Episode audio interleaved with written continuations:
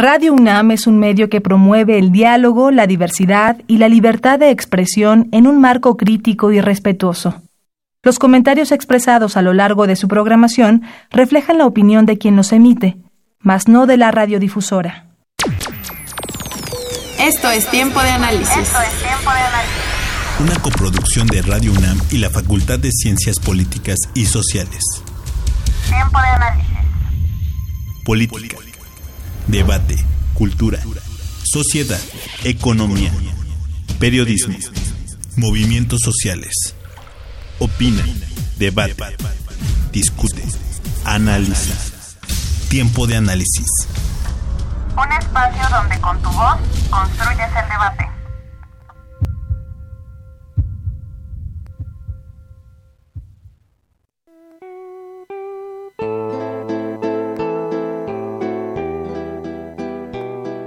Imagina un lugar donde puedes sentirte feliz de ser mujer, donde no recibes humillaciones por ser indígena, mestiza, blanca, negra, verde, azul, alta, chaparra, gorda o flaca. Un lugar donde no tengas miedo de caminar libremente, porque sabes que nadie te va a desnudar con la mirada o te criticarán por la forma en la que vistes. Un lugar donde puedas reencontrarte contigo misma, con tu pasado, tu presente y tu futuro, con el delicioso sazón de tu abuela o incluso con el tacto de las manos de tu madre, quien trabajaba largas jornadas para que tuvieras techo o zapatos. Bueno, pues debo decirte que ese lugar existió en el Caracol de Morelia, Chiapas. Así es, en México, en tierras zapatistas. El 8 de marzo del 2018, en tierras zapatistas, se dieron cita a miles de mujeres para asistir al primer encuentro internacional político, artístico, deportivo y cultural de mujeres que luchan.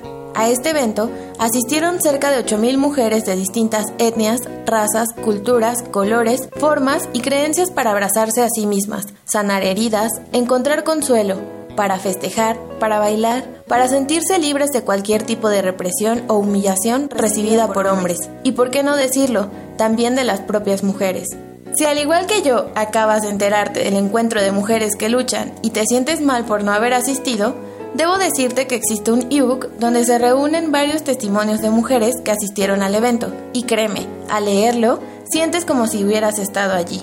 Resonancias es un libro escrito por muchas voces femeninas que participaron en el encuentro, que en unión envían un solo mensaje al mundo. Aquí estamos, fuertes, unidas, pero sobre todo libres, libres de la opresión, el racismo y hasta el capitalismo, libres para elegir sobre nuestro cuerpo y aún más importante, para decidir sobre nuestra vida. Resonancias me llenó de sentimientos encontrados. En varios relatos se puede leer el sentimiento de unidad, de compañía, de crecimiento y libertad.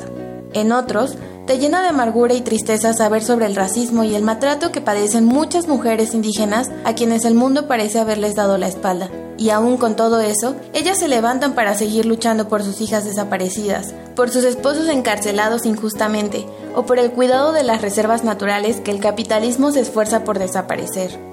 Resonancias invita a las mujeres que no asistieron al evento a mirarse al espejo y aceptar que nosotras no somos el reflejo que la sociedad nos quiere imponer.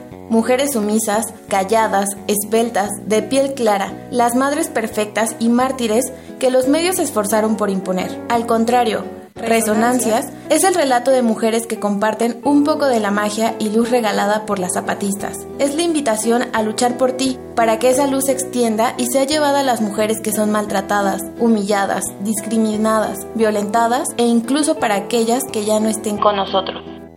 Resonancias también invita a fortalecer los vínculos de igualdad, de hecho, en algunos relatos se describe que los esposos de las zapatistas cocinaron y ayudaron en la asistencia médica, con la condición de que no podían entrar al lugar del evento.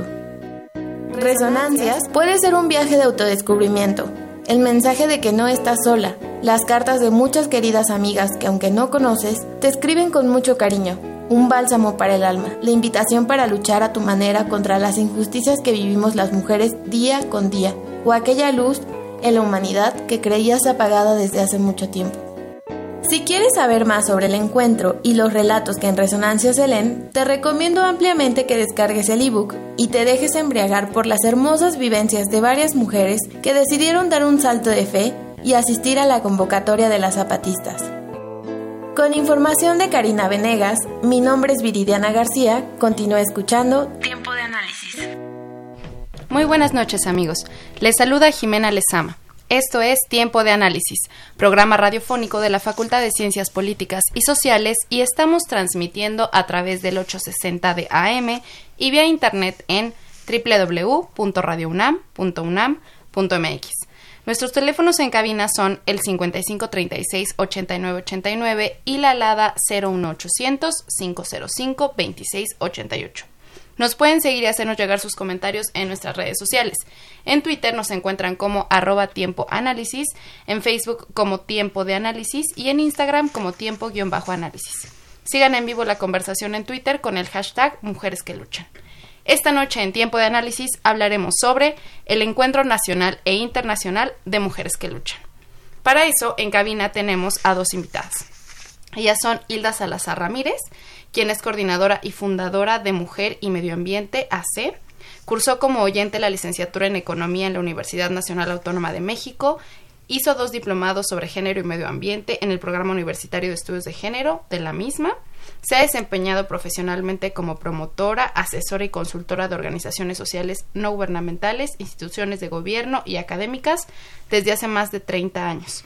Durante la última década se ha especializado en temas ambientales y de género, con énfasis en la gestión del agua, el cambio climático y más reciente, y más reciente la minería a gran escala. Buenas noches. Hola, buenas noches. Bienvenida. Muchas gracias. También tenemos a Verónica Renata López Nájera. Ella es doctora en estudios latinoamericanos por la Universidad Nacional Autónoma de México, profesora e investigadora titular A de tiempo completo. Entre sus últimas publicaciones se encuentran la coordinación del número, además de la introducción del dossier de la revista Pleiade, Pleiade Revista de Humanidades y Ciencias Sociales. Estudios postcoloniales, genealogías latinoamericanas. Obtuvo la medalla Alfonso Caso a nivel doctorado.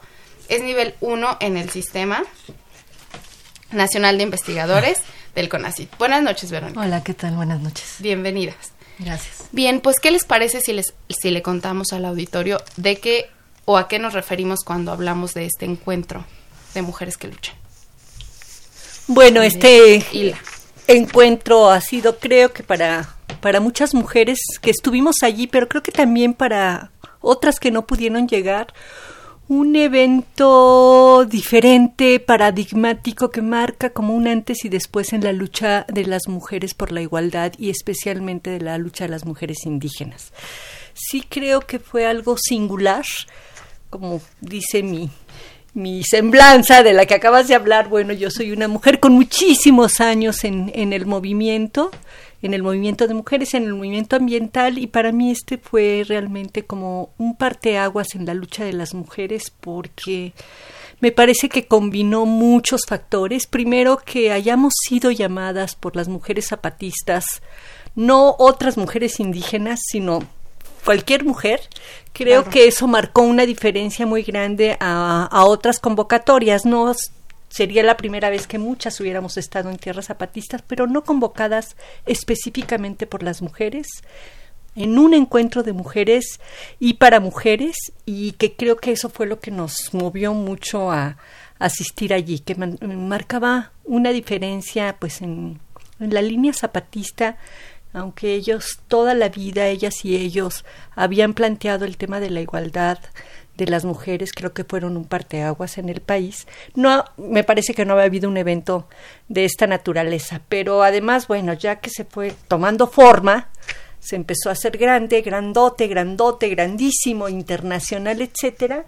Creo que eso también el número de asistentes, el el tipo de asistentes que asistimos allí, ese encuentro, las nacionalidades, etcétera, marcaron un evento realmente singular. Y sí, nos marcó a muchas de las que estuvimos allí hace ya más de un año.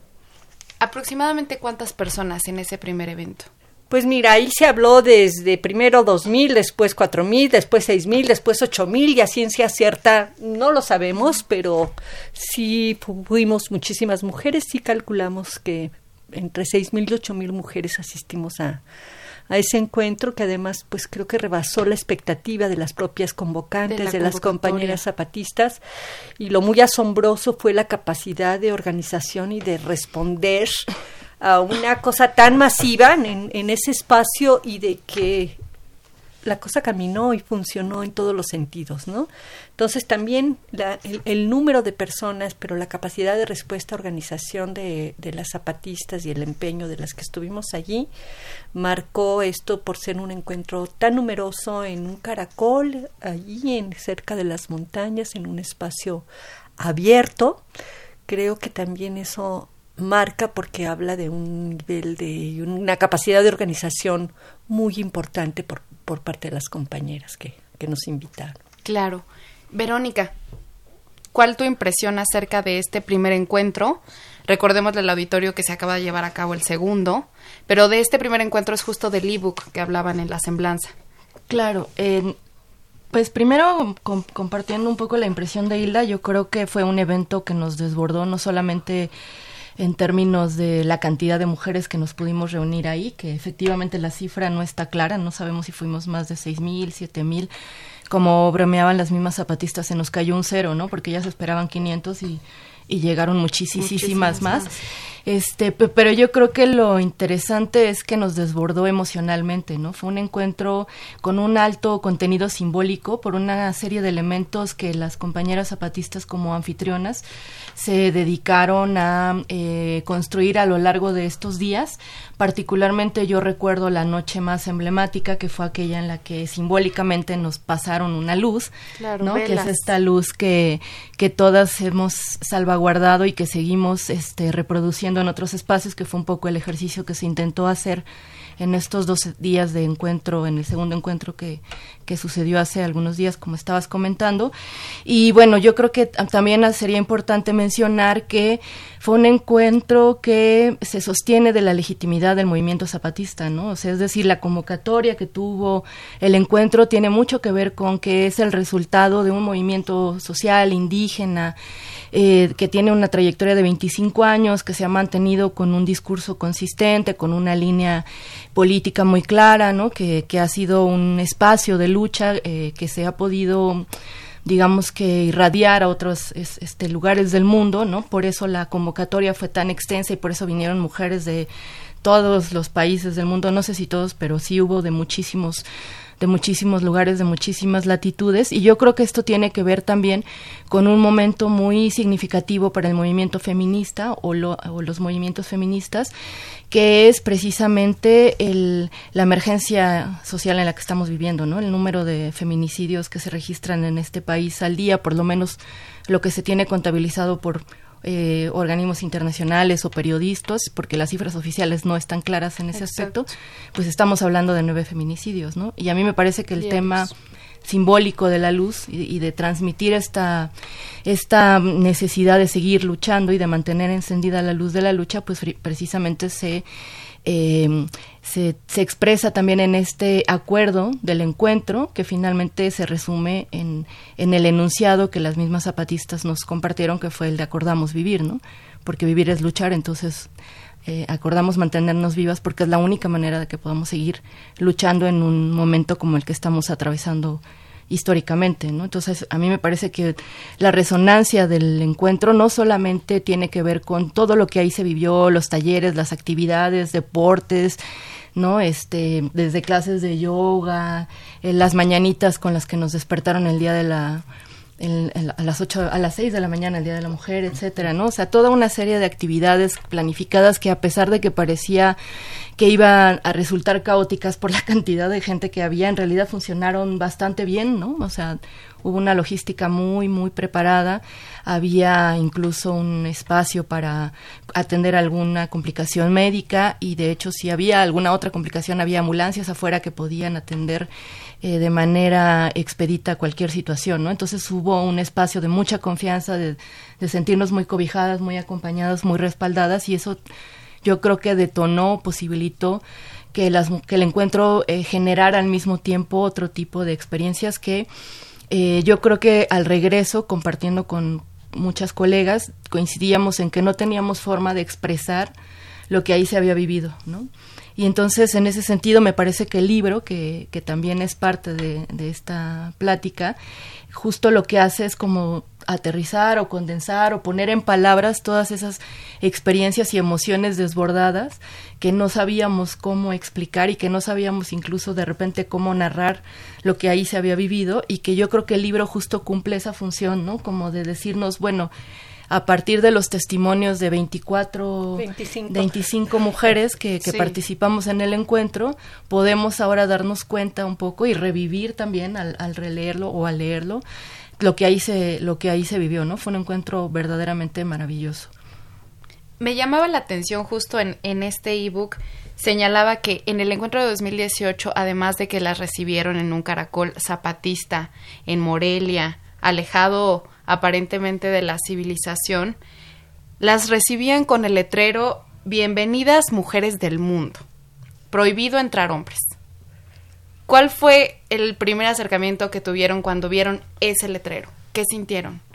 Bueno, el anuncio de que los hombres no iban a estar eh, fue hecho desde la convocatoria pero el verlo allí sí. sí fue muy impactante, tanto que nuestras reseñas de, de, las que habla Verónica es un letrero multimensionado, ¿no?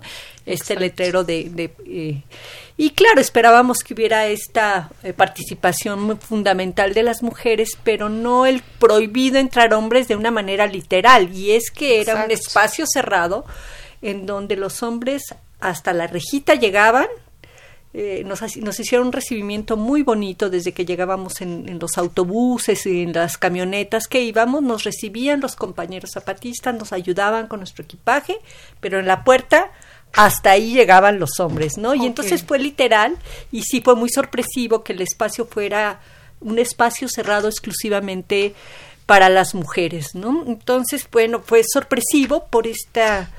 Eh, forma de las zapatistas de siempre haberse presentado de manera mixta con, los hombres, ¿no? Siempre en parejas, etcétera. Y este era en verdad un espacio de las mujeres para las mujeres, pero convocadas por ella. Entonces sí fue muy sorpresivo. Pero al transcurso de los días nos fuimos dando cuenta que el solo estar mujeres había creado realmente un espacio muy especial. Claro. De muchísima tranquilidad, de mucha confianza, de mucha relajación de verdad fue muy sorprendente este ambiente de mucha paz, podría yo decir. El, el, hecho de estar solamente mujeres y no es que yo diga que los hombres per se eh, claro. nos traen la violencia etcétera pero sí se sentía este ambiente de que entre nosotras nos sentíamos seguras desde luego estábamos convencidas que las que habíamos respondido a esa convocatoria es por alguna razón, no estábamos allí por alguna razón política, ideológica, eh, cultural, emocional, etcétera, estábamos allí por eso, eh, de eso estábamos ciertas y estábamos seguras.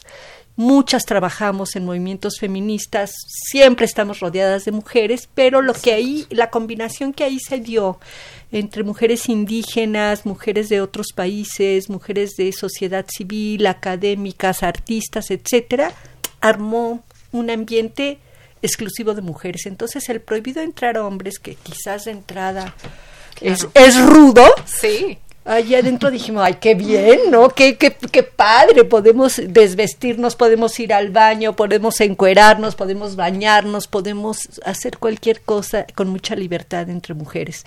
Entonces, creo que fue un acierto y que además es un mensaje importante, tiene un mensaje político y todo lleno de simbolismos por supuesto ya lo dijeron en sus discursos, pero el hecho de haberlo llevado a un espacio de esta naturaleza era un mensaje de la importancia que tiene el espacio construido por las mujeres, para las mujeres y hablarnos entre nosotras, o sea, el darnos voz, creo que es muy importante y además con esas anfitrionas, pues el dar voz a las mujeres indígenas acompañadas de muchas otras y que esto era posible. Porque bueno, también son muchos años, 24, en esta idea de que el feminismo y el zapatismo nos dábamos de de golpe, no nos estábamos comprendiendo, ¿no? Las feministas queríamos imponer un punto de vista occidental, etcétera, y creo que ahí lo que se vivió fue también mostrar esta posible convivencia de las diversas, eh, desde muchos puntos de vista, diversidad en términos de etnia, diversidad de procedencia, de, postura político-ideológica, etcétera.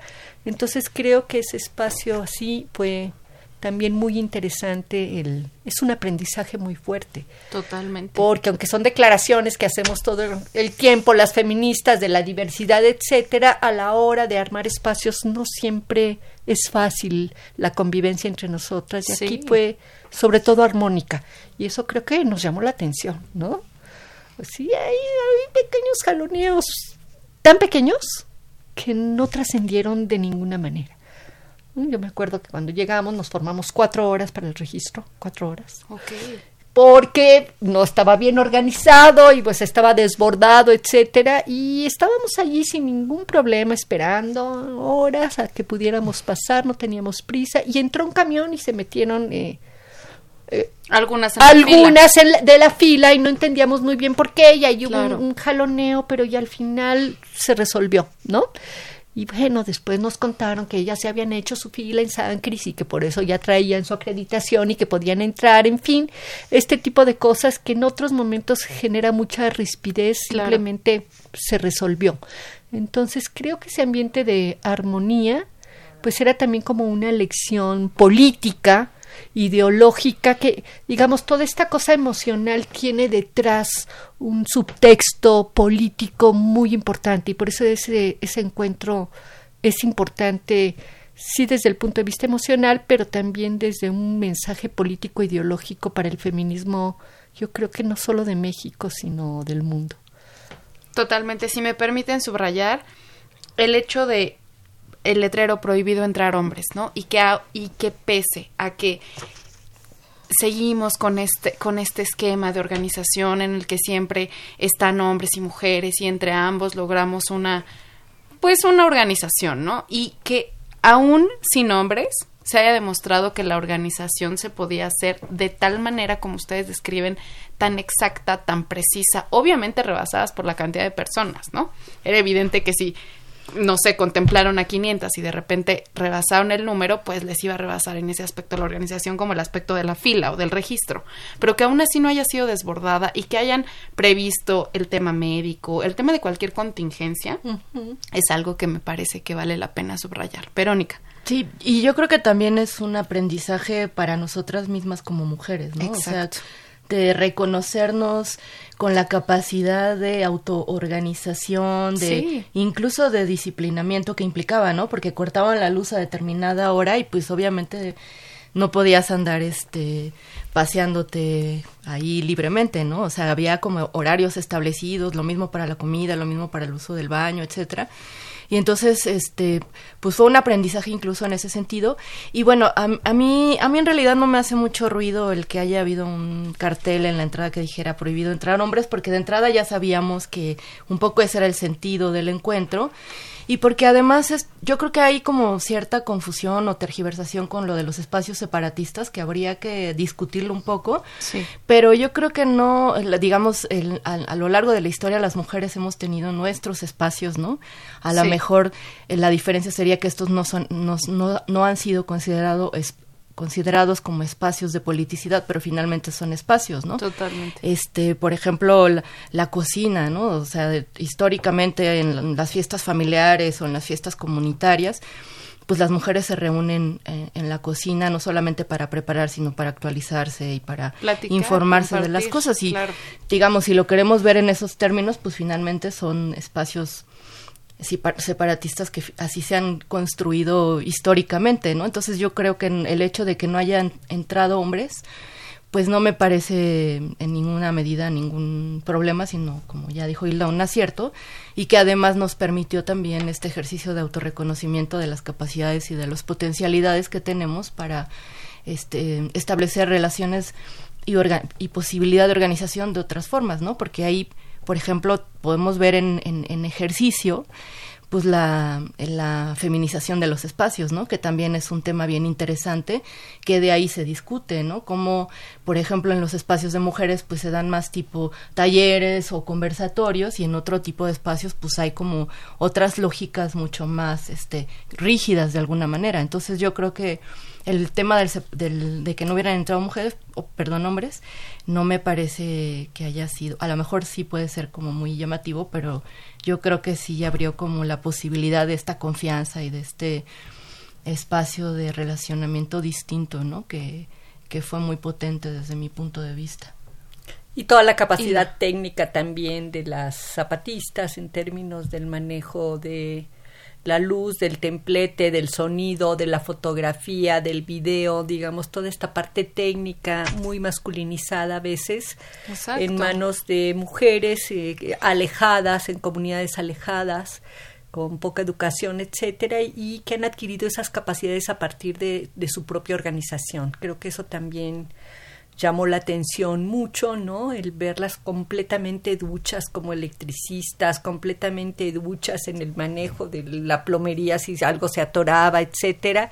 Eh, creo que nos gustó mucho y por tratarse de mujeres pobres, de comunidades rurales, alejadas, etcétera, que generalmente tienen mucho menos acceso a la, a la tecnología, a la educación formal, informal, etcétera, y bueno, pues que también habla de la organización del movimiento zapatista de mujeres y hombres, ¿no? Pero eh, digamos que esta división sexual del trabajo en nuestras cabezas ahí se rompe y entonces dices, pues, eh, híjole, pues ya le voy a aprender yo también, no le voy a, perder, a perder el miedo a la, a la electricidad, a la tecnología, etcétera, ¿no? Entonces, bueno, esa parte también fue muy, muy bonita verlas ellas completamente eh, capaces y completamente empoderadas frente a este tipo de, de problemáticas, ¿no? Todo el rollo de la luz, del sonido, de funcionó perfectamente a través solo de, de ellas, ni siquiera tuvimos una participación las externas porque ellas tenían capacidad de resolver toda esta parte logística de manera muy interesante, ¿no? Totalmente. ¿Les parece si vamos a una cápsula informativa y regresamos a continuar hablando de este primer encuentro? Adelante. La mirada de María del Carmen era expectante. Vestía una blusa floreada y una larga falda de hermosos colores. Su largo cabello negro, su piel morena y enormes ojos café oscuro hacían que resaltara de entre las demás asistentes. Ella venía desde el estado de Sonora, de un pueblo llamado Loma de Bacum, específicamente de una tribu yaqui. Había sido convocada por la compañera Marichuy al Encuentro Nacional Internacional de Mujeres que Luchan, el cual se llevó a cabo el sábado 16 y domingo 17 de marzo en la Deportiva de Xochimilco, en la Ciudad de México. El encuentro de este año sería diferente, ya que las compañeras zapatistas no pudieron organizarlo en sus tierras. Al preguntarle a María del Carmen qué pensaba al respecto, ella nos contestó. Pues el año pasado estuvo más padre porque fue en tierras zapatistas, ¿no? Y pues ahorita como que no, no me hallo mucho aquí en la Ciudad de México. Pues ah, fue algo que que nos impactó porque había más mujeres, como usted dice, había mujeres más indígenas y también internacionales, pero demasiadas, demasiadas. Entonces también se sentía mucho la hermandad porque pues ahí estaban las zapatistas y uno se sentía protegidos con ellos. María del Carmen no era la única que se sentía a la deriva. Muchas otras jóvenes mujeres resentían la falta de las zapatistas, pero eso no evitó que más tarde muchas rieran, lloraran y hasta jugaran. La jornada comenzó cuando Argelia Guerrero tomó el micrófono para inaugurar el evento presentando a las compañeras de Sonora, Amilcingo, Matamoros, Tabasco y hasta de Morelos. Una a una pasó a narrar las injusticias que viven en sus tierras, la lucha contra el capitalismo, el racismo y la exclusión que busca oprimirlas como ciudadanas con derechos, etiquetándolas como, minorías. Nuestro pueblo se llama Loma de Baco nosotros estamos en una lucha en contra de un gasoducto. Nos quieren despojar de nuestros recursos, que nos quieren despojar de nuestras vidas. Y aún así, que Matamoros es muy chico, pasamos mucha violencia. Desde hace más de seis años, las mujeres purépechas de Cherán, Michoacán, sacaron las fogatas, los fuegos de la cocina a la calle, puntos de reunión y organización para defender su patrimonio La activista y profesora de la UNAM, Fernanda Navarro, fue la siguiente en tomar el micrófono, quien con la compañera Karina interpretaron un breve sketch sobre el feminismo para minorar un poco el sentimiento agridulce que dejaron las compañeras. ¿Tu estado civil? Eh, mi estado civil es posada. Quiere decir casada. Pronto, el sentimiento de impotencia se transformó en unidad, en empatía, en lucha, en un grito colectivo en un recordatorio de que aún llevaban con ellas la luz de esperanza que las zapatistas les dieron en el encuentro del año pasado.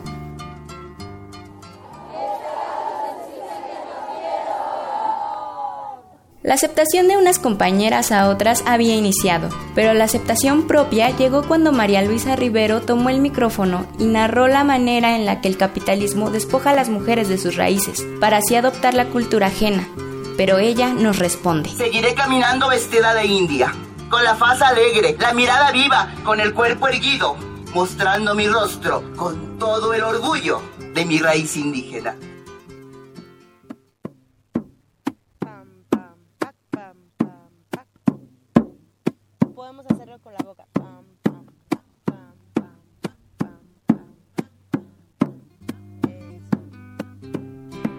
La jornada avanzó con cordialidad y sin sobresaltos. Algunas mujeres acudieron a los foros de violencia sexual, donde hubo lágrimas y sanación. Otras decidieron recurrir al aprendizaje de la herbolaria. Algunas más se conectaron con la tierra y con las demás compañeras aprendiendo biodanza. Muchas otras se dirigieron a los talleres de defensa personal, bordado o manejo de Wikipedia. Así es, escuchaste bien, manejo de Wikipedia. Pero los aplausos y reconocimientos se los llevaron las compañeras Marichuy y Benita, quienes arribaron a la Carpa 2 la tarde del domingo, a un foro de diálogo que iban a ofrecer a las asistentes.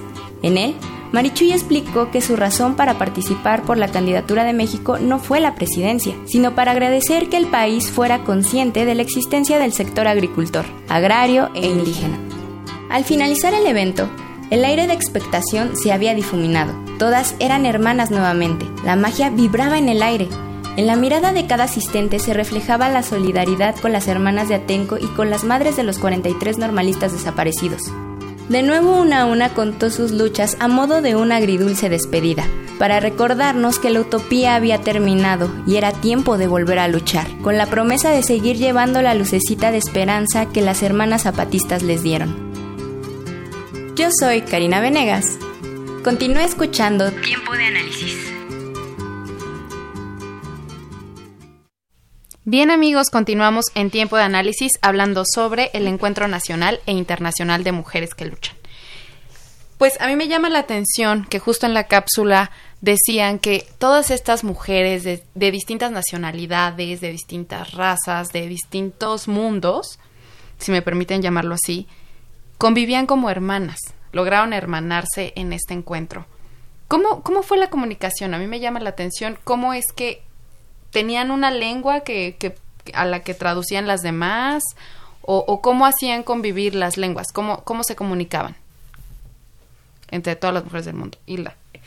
Bueno, estábamos como las de afuera y las de adentro. Las es, yo sentí esa, esa primera etapa en el acomodo, en esta división de, de las anfitrionas, que nos fuimos dando cuenta que eran un montón, indígenas, algunas monolingües y todas las demás. Pero luego en esas, todas las demás habíamos de muchos colores y sabores también. Habíamos muchas latinoamericanas, digamos que de esta parte el tema de la, de la lengua no era muy difícil, pero también había eh, compañeras europeas, estadounidenses, canadienses, japonesas, me acuerdo que vimos también orientales, etcétera.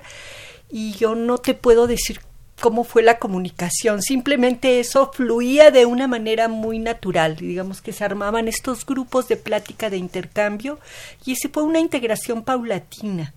Y, de, y okay. lo que nos gustó mucho fue que había esta división primero porque las zapatistas tomaron la rienda del, del evento, lo organizaron y entonces eran ellas y la primera parte fue hablar de ellas y de su lucha, sus discursos, eh, formidables. El discurso de la comandante eh, Erika es una pieza política que yo recomiendo porque me parece que plantea una, un planteamiento práctico de toda la teoría feminista en términos de la relación entre las luchas históricas de las indígenas, de las eh, poblaciones rurales, de los pobres y las pobres, de una manera realmente muy, muy, muy, muy buena. Y luego obras de teatro muy fuertes, muy fuertes, que nos develaban historias muy cruentas de las violencias de las mujeres, pero también todas las formas de empoderamiento y de construcción del propio movimiento zapatista, esta forma de combinar la lucha de tantos años con la lucha de las mujeres a mí me pareció formidable, pero todavía eran ellas y nosotras, ¿no?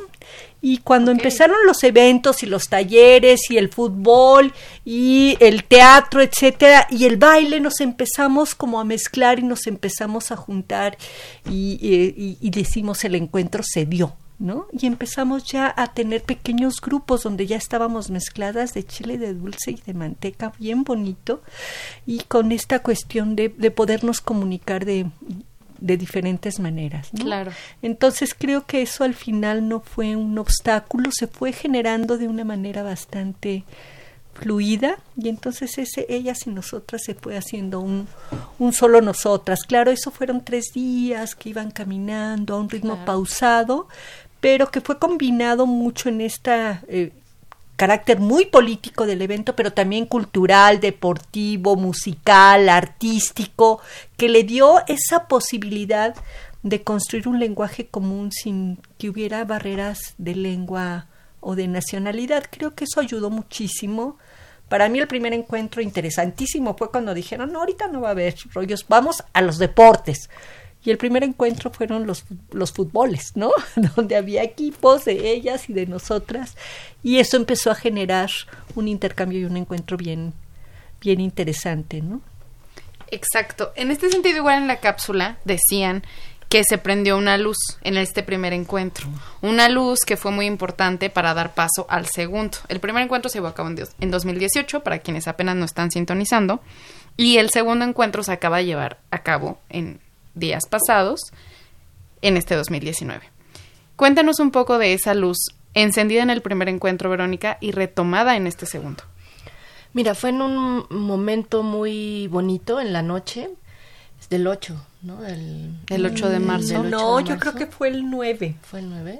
Bueno, no nos acordamos bien. 8 o 9 del año pasado. Del año pasado. Exacto, después de Todo el día. una jornada larguísima de muchísimas actividades y leyeron un comunicado en el que precisamente lo que decían, eh, de repente se apagaron las luces, nos- las, todas estábamos viendo hacia el frente donde estaba el escenario Sí. y atrás de nosotras estaban las compañeras zapatistas que eran dos mil mujeres Sí, zapatistas muchísimas. Eh, se apagaron las luces y todas tenían una vela encendida en las manos, ¿no? Entonces era esa luz que estaba iluminando la oscuridad, obviamente fue así como Claro.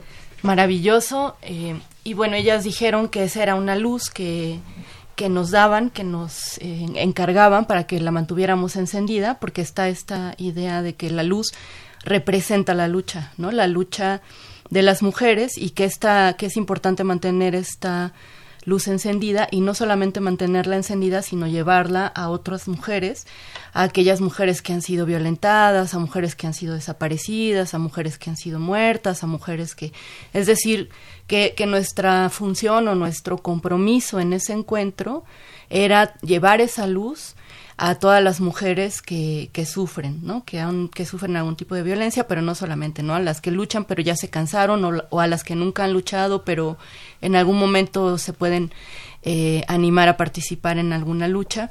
Y entonces el objetivo, el, el encargo de las, de las compañeras zapatistas fue llevarnos esa luz a nuestros lugares eh, de donde venimos, ¿no?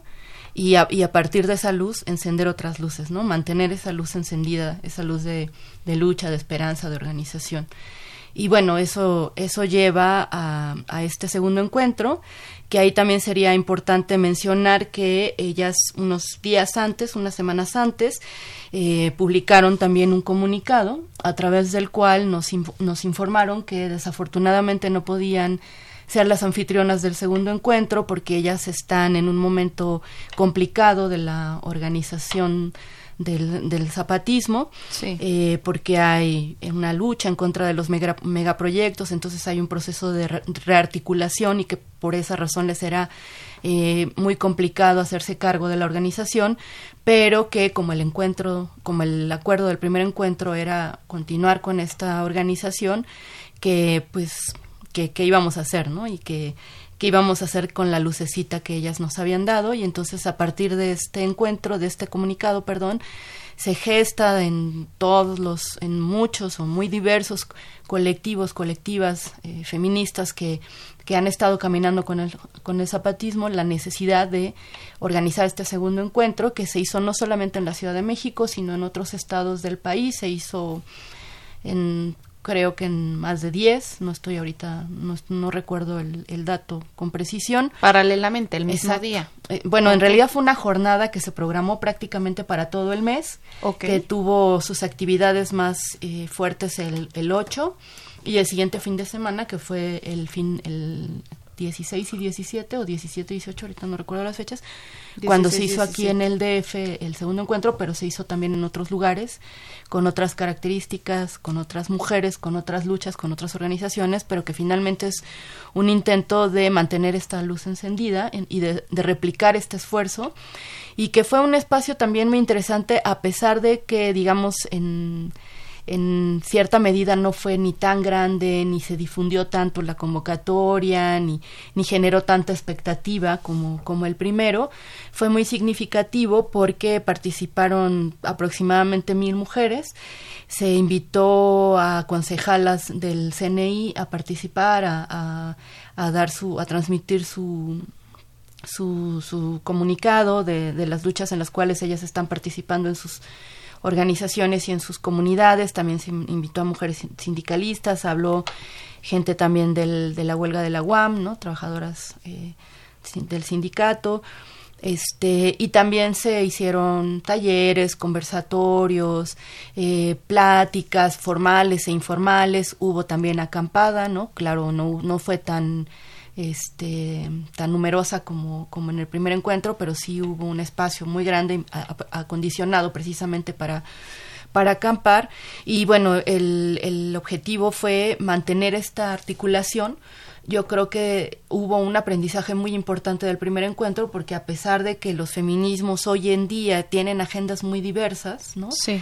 Yo creo que lo que ahí convergió sí fue como un espíritu de tratar de mantener una articulación respetando la diferencia de cada una de estas formas de lucha y formas de organización, ¿no? Sí. Que no como un poco como apelar a superar esta idea eh, de que tenemos que estar todas unidas bajo la misma idea, bajo, la, misma agenda de organización y, que eso también ha generado muchas, eh, de repente, como discusiones al interior de, los, de las colectivas feministas, sino decir, bueno, hay algo que nos articula y que a mí me parece que sigue siendo este mensaje que nos transmitieron las, las compañeras zapatistas de que el principal problema es la violencia hacia las mujeres, que es el resultado de la articulación histórica entre el capitalismo, el colonialismo y el patriarcado, ¿no? Entonces, la violencia es hacia las mujeres es hoy día el problema más importante aquí y allá y en cualquier lado y no tiene que ver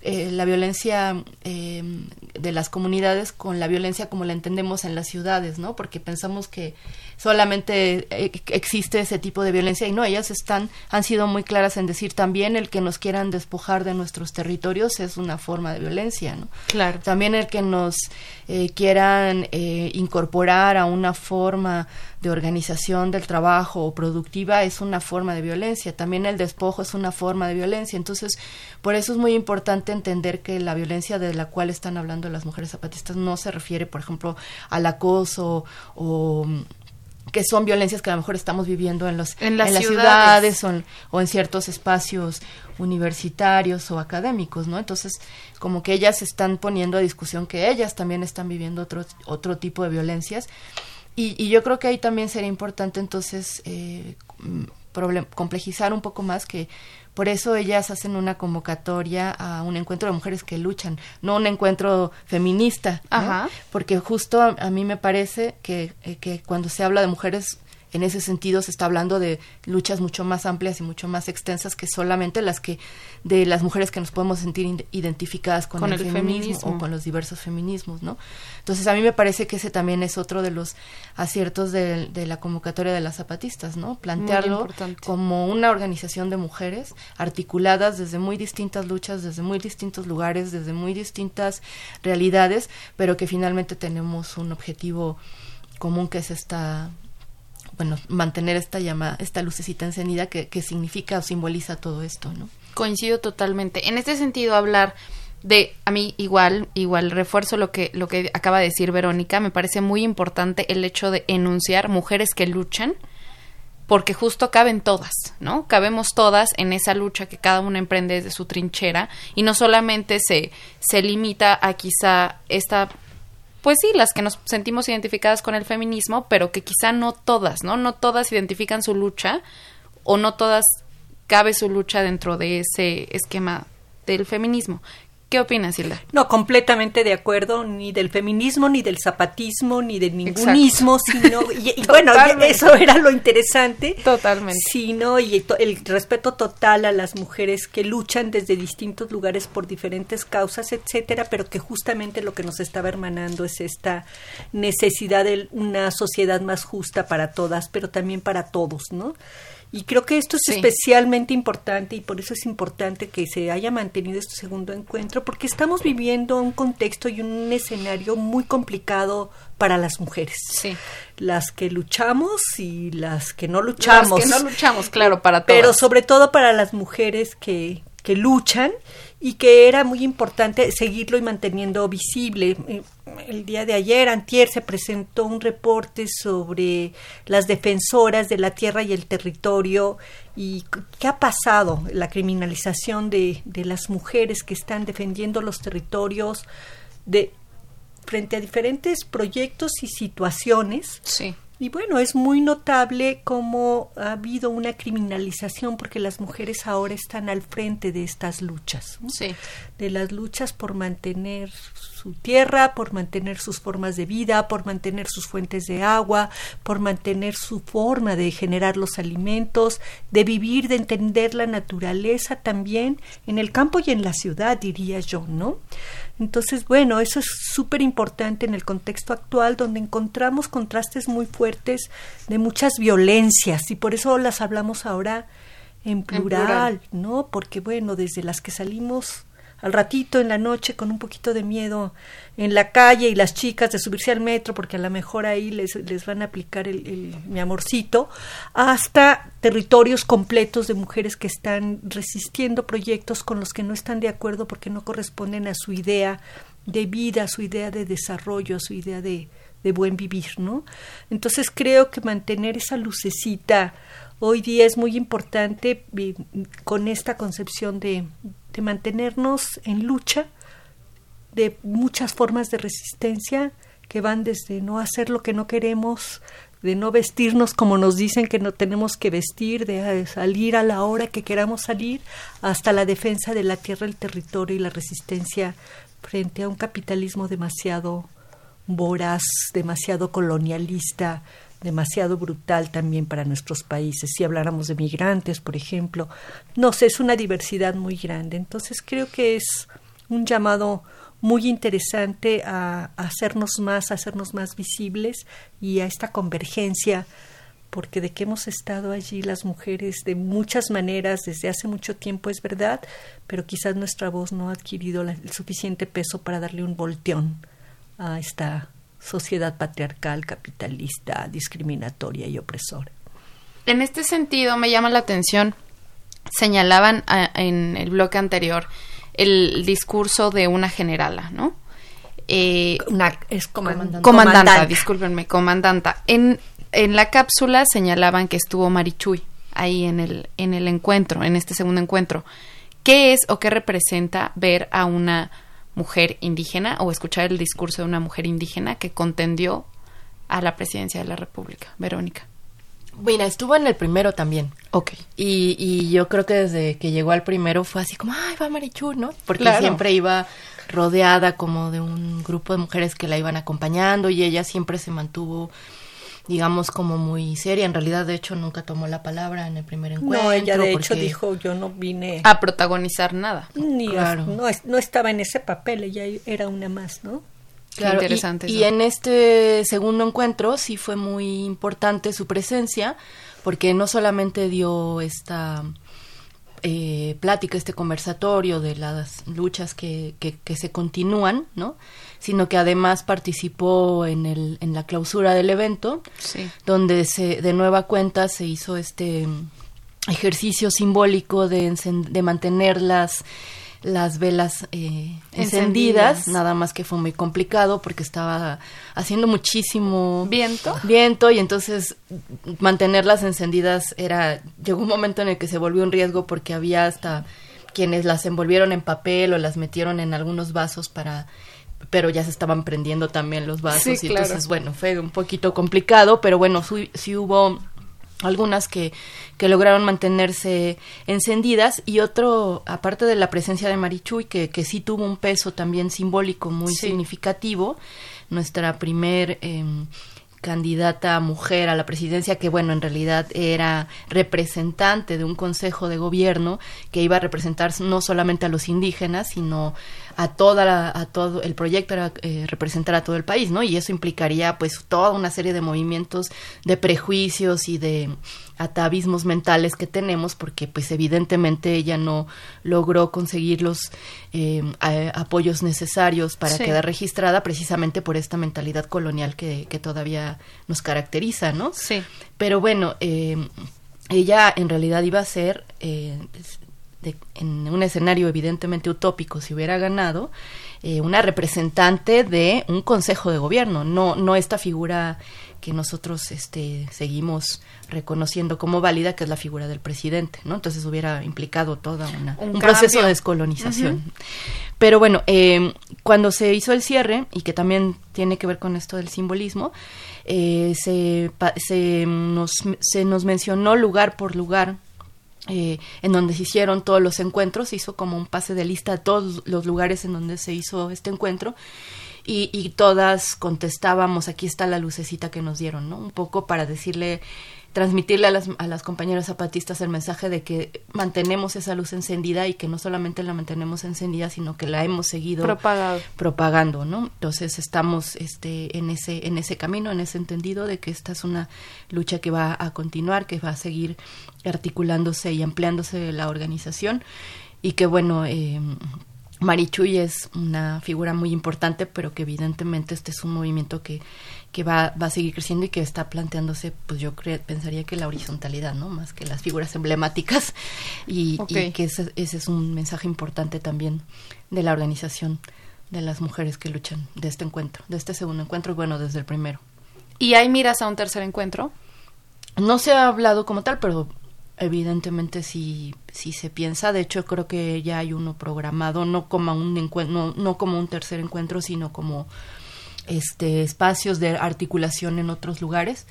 Entiendo que ya hay algunos que se están este, proponiendo o programando, pero bueno, eso se va a ir eh, dando a conocer organizando. sobre la marcha. Sí. Bien, ya a manera de cierre, Hilda, ¿cómo, ¿cómo le decimos al auditorio, cómo le hablamos, le resumimos de este encuentro de mujeres que luchan? Bueno, yo sí les invitaría a que, a que bajen el librito. Sí, claro. Eh, que El ebook. El ebook no, no es un análisis político y por eso este librito nos gustó mucho y surgió en una idea de un grupito que estábamos allí y que nos reíamos mucho en las noches. Todo el acomodo para dormir porque hacía un frío tremendo, no íbamos para nada preparadas, era muy difícil la dormida y entonces nos tomaba muchísimo tiempo y una se armó un capullo de plástico y se metía y se enredaba y decíamos, oye, escribe lo del capullo porque para el próximo año pues tenemos que, que compartir este in- invento Vivencias. tuyo, etcétera, y vamos a escribirlo, ¿no? Entonces así surgió la idea de, bueno, escríbelo del capullo, y tú por qué no escribes esto otro y tal.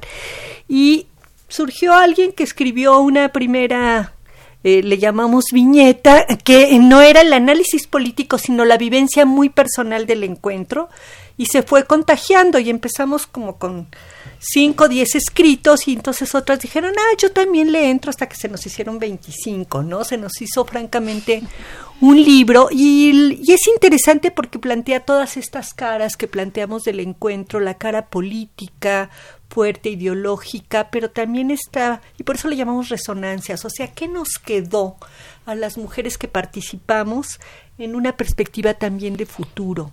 Por supuesto, esa magia de ese lugar, de ese momento, fue allí y ahí se quedó, pero creo que cambió en nosotras, las que estuvimos allí, una noción de cómo eh, juntarnos entre mujeres, cómo seguir construyendo nuestras luchas a partir de nuestros propios espacios, ¿no? sí.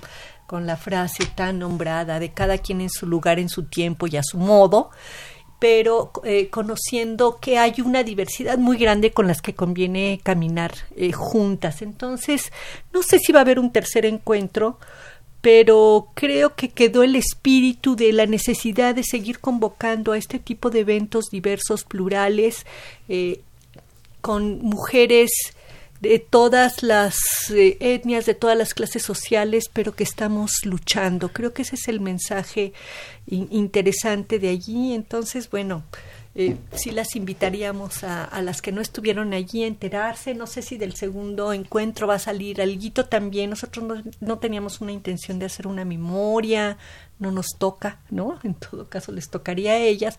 Hubo muchas crónicas, muchos análisis políticos, pero sí esta resonancia que nos deja como mujeres, como personas, como políticas y como eh, las que queremos eh, construir un aquí y ahora, pero también un futuro diferente para, para todos y todas. ¿no?